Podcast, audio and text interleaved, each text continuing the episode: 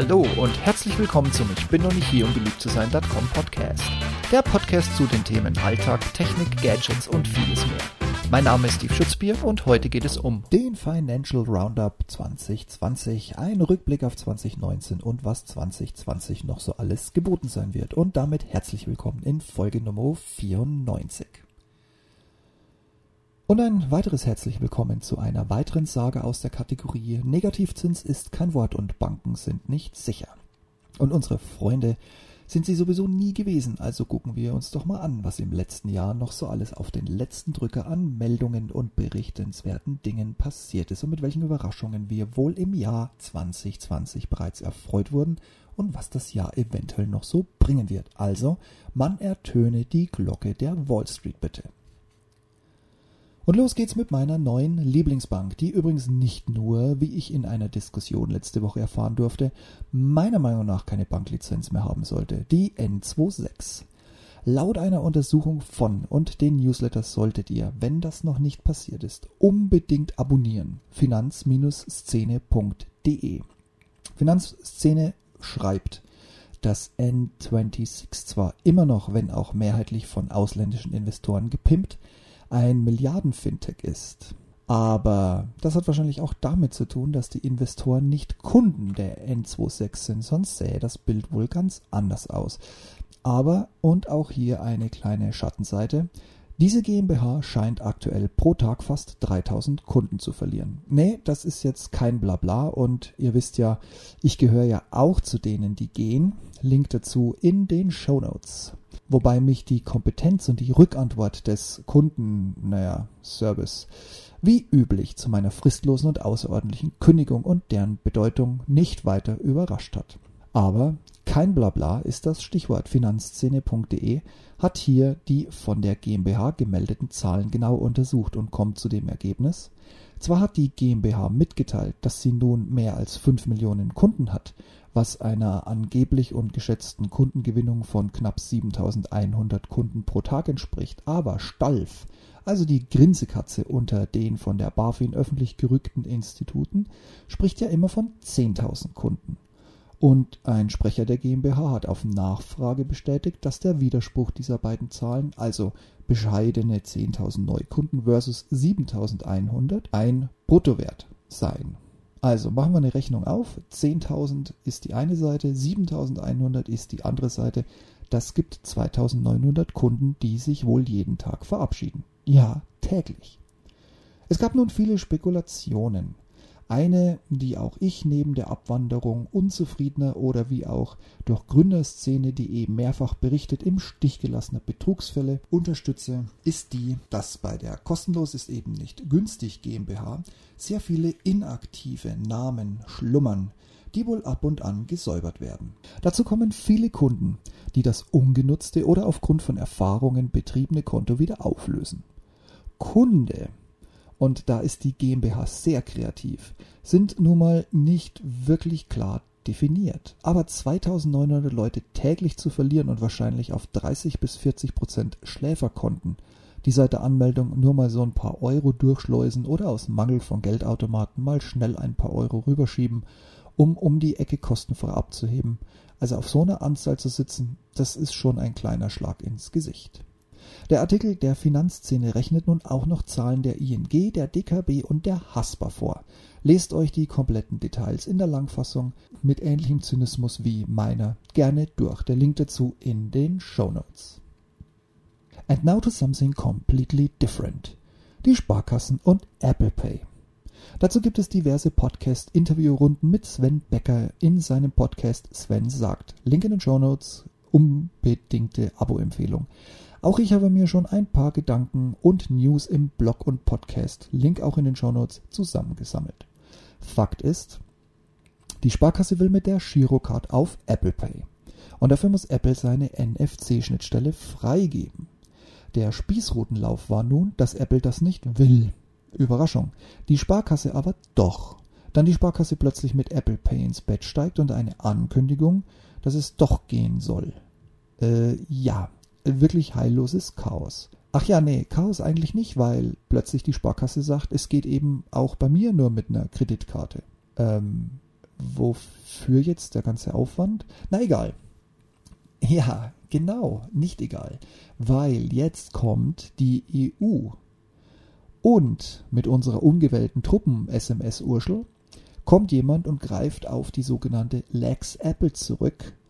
Und zwar mitten rein in den Paymarkt und zwingt Apple nun zur Öffnung seiner Schnittstelle.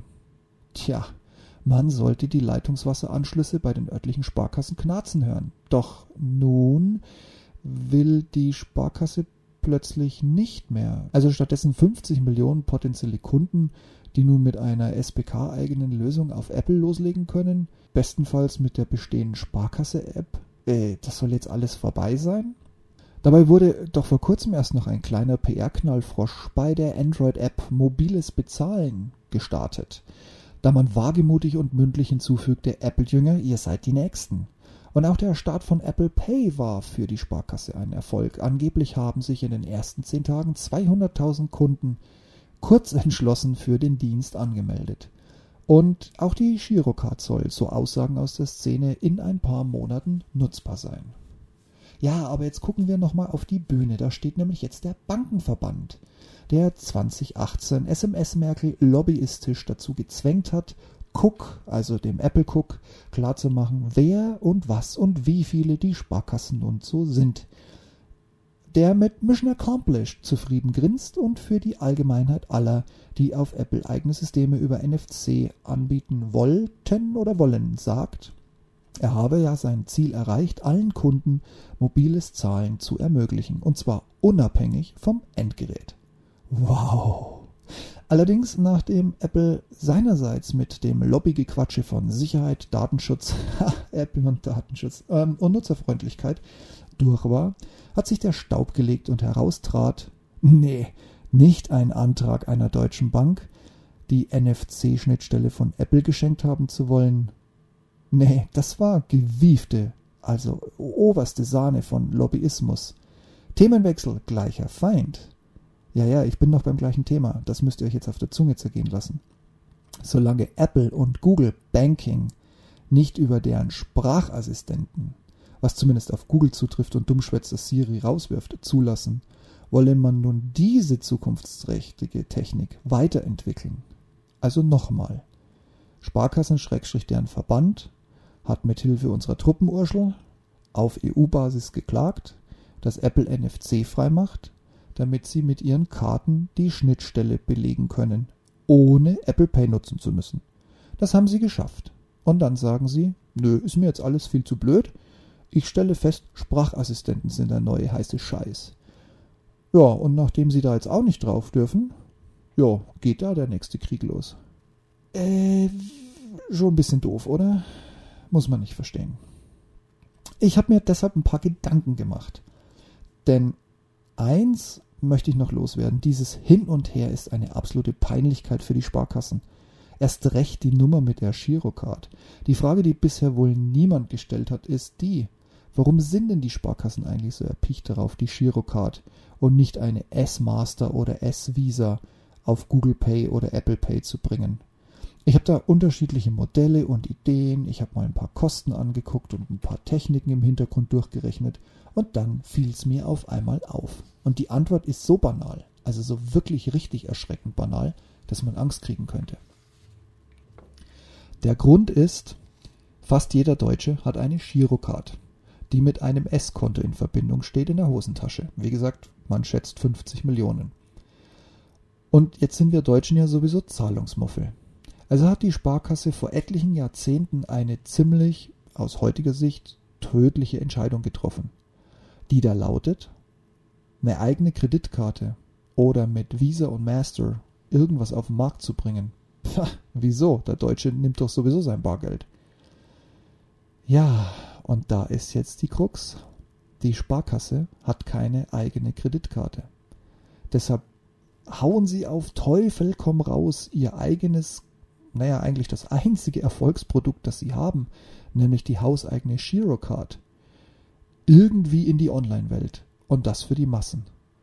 Denn nur in dem Bereich kann die Sparkasse die Gebühren, also die Gewinne, in der Hand halten und selbst festlegen. Also wer in den Sparkassen jetzt die ganze Zeit, so wie auch Sven und ich, nicht wirklich so direkt, aber wir haben zumindest die Sparkasse ab dem Erscheinen auf Apple Pay, beziehungsweise andersrum Apple Pay mit dem Erscheinen der Sparkasse online auf Apple Pay zum absoluten Gewinner in Deutschland für den digitalen Zahlungsmarkt erkoren. Das war wohl ein wenig zu kurz gedacht. Ja, Apple hat Google da mittlerweile eindeutig überholt, Klammer auf, auch auf Google will die Sparkasse demnächst kommen, Klammer zu. Aber nicht, weil die Sparkasse so unfassbar nett ist und es den Leuten so unfassbar leicht machen möchte. Nee, die Sparkasse hat schlichtweg nichts, womit sie online gehen kann. Deshalb haben sie wahrscheinlich auch den tja, Kampf, den sie gerichtlich sogar gewonnen haben, auf Nutzung der NFC-Schnittstelle bei Apple abgekündigt, weil die App wohl bei weitem nicht so super duper toll genutzt wird, dass man von heute auf morgen den Schalter umlegt und sagt, scheiß auf Kreditkarte, ich habe meine SBK-App online und die ganze Welt bezahlt damit. Jetzt gucken wir mal, was passiert. Und ich würde sagen, wir gucken als nächstes mal auf diese Tochter, wie auch immer, namens PayDirect, nicht PayDirect, sondern PayDirect. Ich gehe mal davon aus, die wird demnächst wahrscheinlich heimlich, sagen wir klanglos, abgewickelt oder eventuell mit neuen Partnern oder die Sparkasse macht es alleine am Leben erhalten. Nicht gerade die beste Diskussion, wenn man in den einschlägigen Wirtschaftszeitschriften gerade lesen kann, dass erste Sparkassenchefs gerade dabei sind, Millionengehälter abzuziehen. Aber bevor wir jetzt mit N26 den Roundup beenden, ich habe noch einen Januar-Pleitegeier. Die DKB. Tagelang konnten Kunden weder im Netz noch über die App auf ihr Konto zugreifen. Wenn du Kunde von der DKB bist, du weißt genau, was ich jetzt meine. Tja, dass Banken und andere GmbHs mit technischen Schwierigkeiten kämpfen und wahlweise Daueraufträge nicht ausführen. Apropos, ein Dauerauftrag wird rechtlich bindend, indem man die PIN eingibt, um ihn freizugeben, beziehungsweise er wird sofort unbindend, wenn man die PIN eingibt, wenn man ihn löscht. Aber das wissen halt nur echte Banken, die eine Lizenz verdient haben und nicht GmbHs, die sie leider immer noch aus unergründlichen Gründen halten. Auf jeden Fall, die DKB war nicht zu erreichen über mehrere Tage hinweg, ähm, was ja ein deutscher Bankkunde an sich schon genervt ist, aber die DKB hat tatsächlich einen neuen Negativrekord zum Jahresanfang aufgestellt. Wie kam es soweit? Nun, die DKB ist ein Mischmasch aus Bayerischer Landesbank und Sparkassendings. Und an sich gold der Angriff ja noch nicht mal der DKB, sondern dem Serverdienstleister FI-TS, den man ja aus den Sparkassendienstleistungsportfolien eher kennt als bei der DKB vermutet. Aber die DKB hat hier wohl mal einen Server gemietet und der Angriff hat diesen Server mit platt gebügelt und damit, ja, war es Überlastung oder weil der Server nun mal die ganzen Login-Daten beinhaltet. Who knows, who cares? Die DKB war vom Netz. Aber im Unterschied zu einer Commerzbank, die auch schon mal ein paar Tage vom Netz ging und keine Daueraufträge mehr verschickte, keine eingehenden Überweisungen, was am Monatsanfang, wenn die Gehälter kommen, jetzt nicht unbedingt Jubelschreie auslöst, liegen gelassen hat oder sogar abgelehnt hat, was bei Gehaltsbezahlungen, wie gesagt, schnell ein ernstes Problem wird, hat die DKB im Hintergrund tatsächlich weiter funktioniert. Wir haben es noch alle nicht gemerkt, weil wir nicht mehr online gekommen sind. Ja, und apropos Comedy-Dings-Family-Zeugs. Nee, Quatsch, Com-Dings-Family-Zeugs.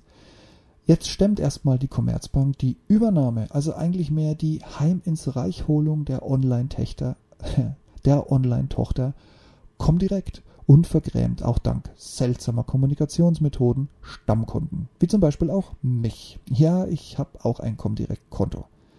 Viel zu viele Gerüchte, wie sich denn eine Bank zukünftig aufstellt, welche Produkte und Services verschwinden, wo Gebühren plötzlich verlangt werden, wo es Einschränkungen geben wird und, und, und, und, und machen die Runde. Und man findet wirklich in jeder Zeitschrift zu dem Thema irgendwas. Ja, und dann kommt noch die nächste Hiobsbotschaft. Tagesgeld wird es bei der Comdirect für Neukunden nicht mehr geben. Ja, und übrigens auch kein Festgeld mehr. Tja, Leute, genauso geht Banking eben heute. Zum Abgewöhnen oder für alle Interessierten noch ein paar Rahmendaten zur N26 GmbH. Der größte Investor, so Finance Forward, Link in den Show Notes, ist Ian Osborne. Der kommt aus London, das ist ja an sich nicht schlimm, und hat ein schillerndes Portfolio komplett im Bereich Finance gebastelt. Die Gründer der GmbH halten übrigens noch so knapp 23 Prozent. Und Osborne folgt mit knapp 15 Prozent als größter Mehrheitsanteilseigner. Über seinen Fonds Hidosophia. Link in den Show Notes ist allerdings nur eine Startseite mit einer Anschrift drauf. Kleinreden, wie gesagt, sollte man das nicht, weil 15% größter Anteilseigner ist eine Hausnummer. Der zweitgrößte ist altbekannt unser Peter Thiel, der über Valor Ventures mit 12% knapp an Osborns Anteil herankommt. Ja, und jetzt die zwei zusammen erklären wohl auch, warum N26 einen Marktstart in den USA von heute auf morgen hingelegt hat. Und nach ein paar trockenen Zahlen und Fakten noch ein paar Namen zum Jahreswechsel. Denn die GmbH hat vier wichtige Manager verloren. Martin Schilling, vormals COO, Patrick Cure, Chief Scientist und Technik Technikchef, die sind raus. Für Cure springt der aktuelle CTO ein. Schilling soll der CBO der Banking Officer übernehmen. Ja, jetzt fehlt eigentlich noch der Chefjurist, da Kilian geht und selbst gründet. Und ein Head of Compliance, da Sven Niederheide ebenfalls das Unternehmen verlässt. Spannend an dieser Personalie ist, dass Niederheide sein Gastspiel bei der GmbH bereits nach sechs Monaten beendet. Cure und Niederheide sind bereits raus. Schilling hält bis Ende März durch, ebenso wie Kilian. Da die GmbH Labida alle drei, alle drei Personen ausdrücklich für die herausragenden Leistungen dankt, kann man sich das obligatorische Gründerlächeln vor Augen haltend seine Meinung hierzu selbst bilden. Inwieweit Abgänge und Wechsel mit der im Mai 2019 erfolgten Rüge bzw. Anordnung der BaFin zum Thema Sicherheit und Geldwäsche sowie den aufgedeckten Personalmängeln zu tun hat, bleibt trotz an sich dazu passender Abgänge erstmal unserer Fantasie überlassen. Ich für meinen Teil hab die Reißleine gezogen. Ich bringe meine Moneten in Sicherheit, was bedeutet nichts weg von N26. Fristlos und außerordentlich gekündigt.